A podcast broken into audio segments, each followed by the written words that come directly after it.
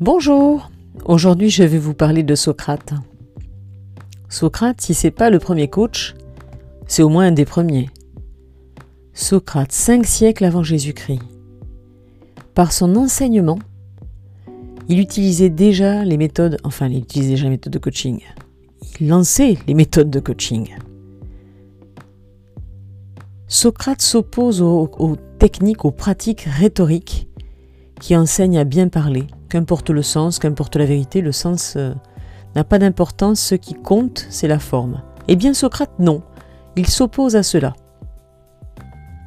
Il a une éthique, il est chercheur de sens. Et il s'appuie sur deux méthodes spécifiques qui le caractérisent. La première, l'ironie. Voilà, quitte à être ridicule, il est capable de feindre le, le, la non-connaissance, l'ignorance même, juste pour pouvoir remettre en cause des opinions communes et reconsidérer la vérité. Voilà, il, pousse à la critique, il pousse à la, à la remise en cause. Et la deuxième, la maïotique. La maïotique, c'est l'art de questionner euh, pour trouver la vérité. Donc, euh, vous voyez, deux, deux supports. D'un côté, euh, euh, ben, je comprends pas, euh, voilà, il se fait expliquer, et de l'autre, il questionne. Et dans les deux cas, c'est pour trouver le. Enfin, pour trouver.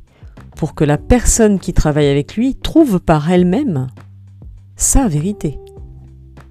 Si vous avez écouté mon précédent podcast sur les accords Toltec de Don Miguel Ruiz, vous trouverez forcément euh, dans cette notion des similitudes.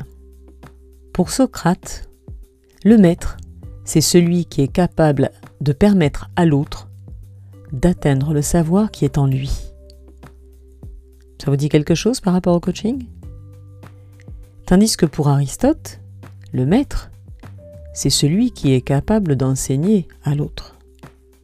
Voilà, dans un sens, il y a euh, l'apport, euh, le soutien à la découverte de soi, euh, de ses forces, de ses outils, de son savoir, alors que dans l'autre euh, approche, c'est j'ai un savoir et je te le transmets. Voilà, ça c'est Aristote.